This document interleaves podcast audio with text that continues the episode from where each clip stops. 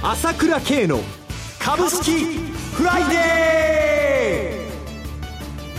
ー。この番組は朝倉慶の情報を発信する株式会社 ASK-1 の提供でお送りします。皆さんおはようございます。アシスタントの浜田節子です。朝倉慶の株式フライデー。パーソナリティはアセットマネジメント朝倉代表取締役で経済アナリストの朝倉慶さんです。朝倉さんおはようございます。おはようございます。よろしくお願いいたします。ますそして毎月第3金曜日は個別銘柄スペシャルのゲストといたしまして、経済評論家の山本慎さんをお迎えしてお送りいたします。山本さんおはようございます。おはようございます。よろしくお願いいたします。どうぞ。えさて、昨夜熊本県で震度7の地震がありました。え地震の被害に遭われました方々のお見舞いいを申し上げます。えさて、今週の株式市場ですが、朝倉さん、山本さん、どのようにご覧になってらっしゃいましたでしょうか？はい、まあね、本当に春が来たって感じになってきましたね。ちょっと相場環境変わってきましたか？と暖かくなってきましたね。はい、まあ日経平均がね、えー、3日で1100円上がったっていうのも、これも買い戻しでね、えー、やっぱり出遅れてたのが一気に来たっていう感じですけれどもね。はいまあ、それもあるんだけど、それより何よりやっぱりね、新興株市場っていうか、中小型株がね、やっぱり非常にいいですよね。材料株色旺盛ですね。旺盛です。やはりここに来て随分3月から変わってきてますので、はい、おそらくこの放送聞いてる方にとってはそんな悪い相場ではないと思いますよね。はい、回転は効きますし、それからちょっと輸出関連を避けようということで、物色対象も絞りやすいと思うんですよね。はい、えー、ある意味非常にやりやすい相場が続いてるなということで、投資家にとっては悪くないと思いますよね。はい、先週末から比べたらちょっと雰囲気本当に変わりましたもんね。本当です、えー、えー、やっぱりねこうやって今回1100円まあ日経平均3日で上がりましたけれども、はい、こう私もいつも言ってましたけど言っていますけど繰り返まあ振り返って考えてみると全部いいようにやっぱり日経平均についてはですね、うん、S q でやられてるんですよね、はい、だから今年の安値も2月12日のまあ1万4865円であの時もひどい下げでしょ、はい、1万9000円から1か月であれほどひどい下げをやられたわけですよね、から今あの今月だって4月8日、はい、1万5471円なんだけどもこれもまさに S q の日でしょ、はい、S q の日に円高を仕掛けられて徹底的にやられてるわけですよ、えー私はいつもこのことを言ってるわけです。制度自体に問題があるわけで、それは S q 値動かしちゃえばいいわけだから、はい、反対売買しなくていいわけだから、これをうまく利用してやられてた、その反動として、またちょっと良くなると、今度はスルスルスルって上がっちゃうっていう傾向が出るんだけれども、はい、やっぱり主にやはりね、あの CTA、先物取引やったところはどんどんどんどん今上げてるということなんで、はい、我々日経平均で気をつけなきゃなんないことは、この状況は今年1年続くだろうということですね。下げだけじゃなくて上げも含めてですね、S q に向けてですね、動かすというのは今後も続いていくと思いますね。はい、ただその中で個別株の物色というのはですね、良くなってきたんで、これはまあそのあまり関係ないので、S q の動きとか、まあ多少関係ありますけれども、まあそちらの方にフォーカスして、まあ、あうまく泳いでいこうというところですよね。はい、で今日に関しては、やっぱり山本先生。はいはいはい。建設ですか？建設は今日は物色されるでしょうね。うやっぱりその、これだけ大規模な地震があって、はい、でもう安倍政権が国土強靭化計画も打ち出してましたから、はい、見直しがいが当然入るでしょうね。はい、えー、さて、それではお知らせを挟みまして、個別銘柄スペシャルをお送りします。プロの株式情報が欲しいなら、朝倉慶。経済予測のプロ、朝倉慶の情報は、株式会社 ASK1 が配信中。ウェブサイトはキーワード ASK1 朝倉で検索。モーニングニュース、経済レポート、月刊 CD など豊富な情報をご用意。まずは無料メールマガジンのご登録を。株式会社 ASK1 は証券取引、金銭、有価証券の予託、貸付行為は行っておりません。また、情報提供する金融商品のお取引では、相場変動などにより損失を生じる恐れがあります。えさて、今週の相場を振り返るポイントとしまして、その他、朝倉さん、為替の円高一服と外国人投資家の動向はいかがでしょうか、ね、これ大きいですね、はい、やっぱり円高株安というのが一緒だったわけですけれども、はい、円安がちょっと止まったあ円高がちょっと止まったっていう感じになりましたんで、はい、やはり買い戻しというのが急激に入ってきてるわけで。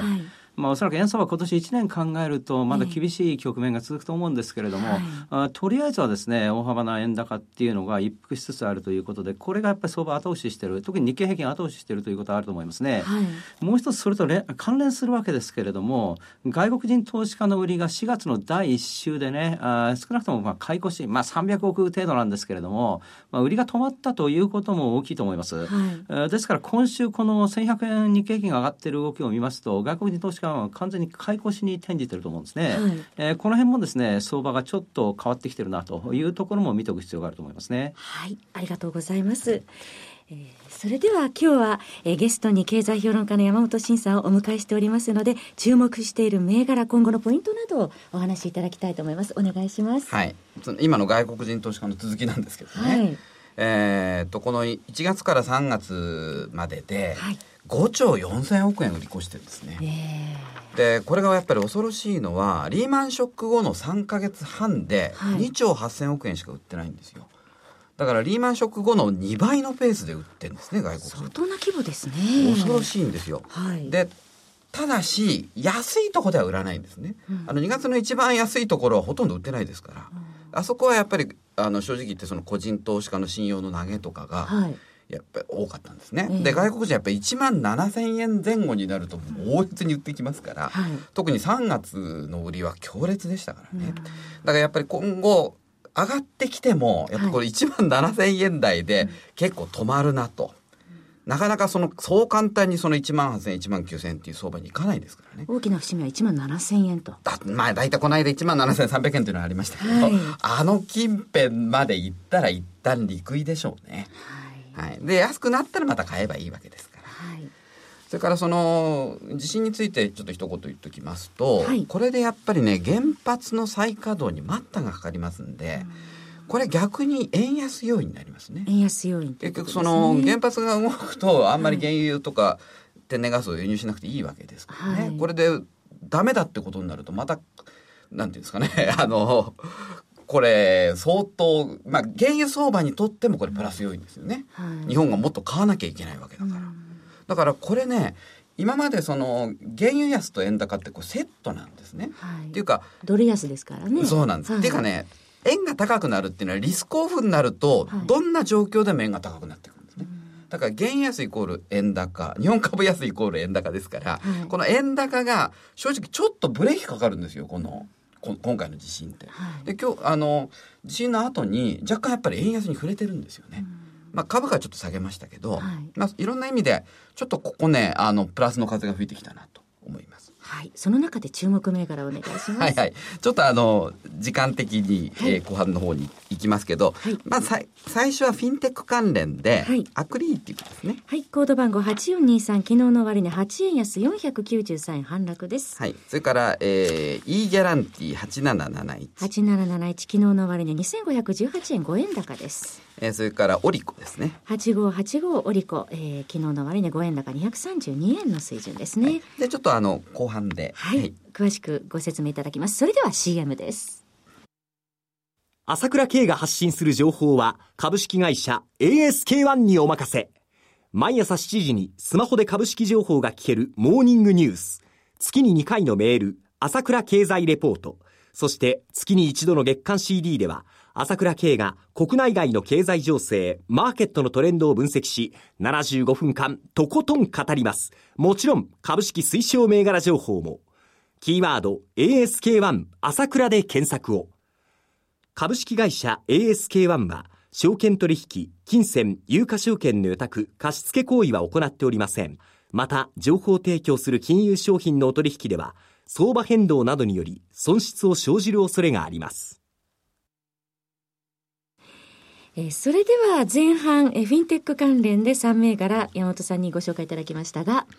はい、あのアクリエイティブというのは、はい、これはあのドン・キホーテの子会社なんですけど、うん、あの主にそのドン・キホーテに納入している業者の方の売掛債券を買い取って現金化してあげると、債券流動化のサービス、ね、そうですね。まあ実質的には短期融資みたいなもんなんですけど、はい、やっぱりね業者の方は早く現金化してくれればすごい嬉しいですからね。助かりますんで。はい、でこれが最近その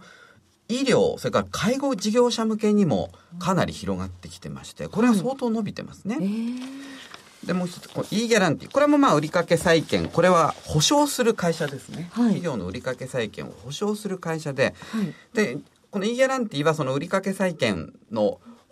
保証したものをこれファンド化して、はい、これ損害保険会社なんかに売ってるんですよね。そうなんです、ね、これも売掛債券の流動化っていう点でちょっと面白いなと。はい、まさにそのフィンテックの最たるところですねこの辺りは。はい、からオリコはまあ業績の上昇性があったんで、はい、ちょっと目先ちょっともう少し上がるかなというふうに見てます。はい、から次に、えー、まあこれ材料株なんですけど、はいえー、前輪。はい。コード番号9474。昨日の終値35円高2316円でした。はい、あのこれはあの、まあ、自動運転関連ということで、はい、で、これはあの、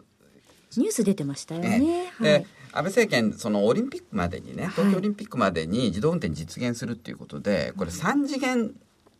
地図データ立体的な 道路地図らしいですねそれが不可欠なんでね、はい、でこれがもうその前輪がまあそこの関連ではもう中核銘柄ってね。はい。から続いて東方チタニウム。コード番号5727昨日の終値870円6円高3日続伸ですね。はい。これはあの航空系航空機向けの金属チタンの大手なんですけど。はいえー、まあこれ皆さんご存知の通り大阪チタニウムと一緒で相当動きが激しい株なんですよ。はい、で今相当下がりまして、えー、かなりちょっと反発してきたんで、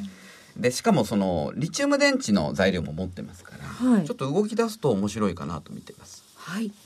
で続いて日本動物行動医療センター。コード番号6039です。昨日の終値、1500等円13安マザーズですね。はい。あのー、今、やはりですね、えー、まあ、高齢化が進んで、はい、少子化でですね、動物飼う人が今猫がね、ね、犬を逆転したみたいな飼い猫の方が増えてきた家族のようにね皆さん、ね、出てきてますけど、はい、この会社はその動物病院から紹介されて、うん、普通の動物病院で難しい治療を行うがんの手術とかそれに特化した会社で急激に伸びてますね。あそうなんですね。はい、はい、えー、動物医療ですね、はい、えー、センターでした。えー、これすべてで6銘柄、はい、えー、本日はご紹介いただきました。フィンテック関連、はい、そして材料株、えー、の流れで、えー、関連した銘柄でした。ありがとうございます、はい、えー、番組もそろそろ終わりのお時間となってまいりました。今朝はゲストといたしまして経済評論家の山本慎さん、パーソナリティはアセットマネジメント朝倉代表取締役で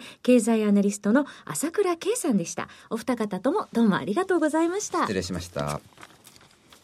私朝倉慶が代表を務めます株式会社 ASK1 では私がとことん調査して分析した経済情報や株式を紹介しています ASK1 朝倉で検索していただき、ウェブサイトから無料メールマガジンを登録していただければ、様々な情報をお知らせします。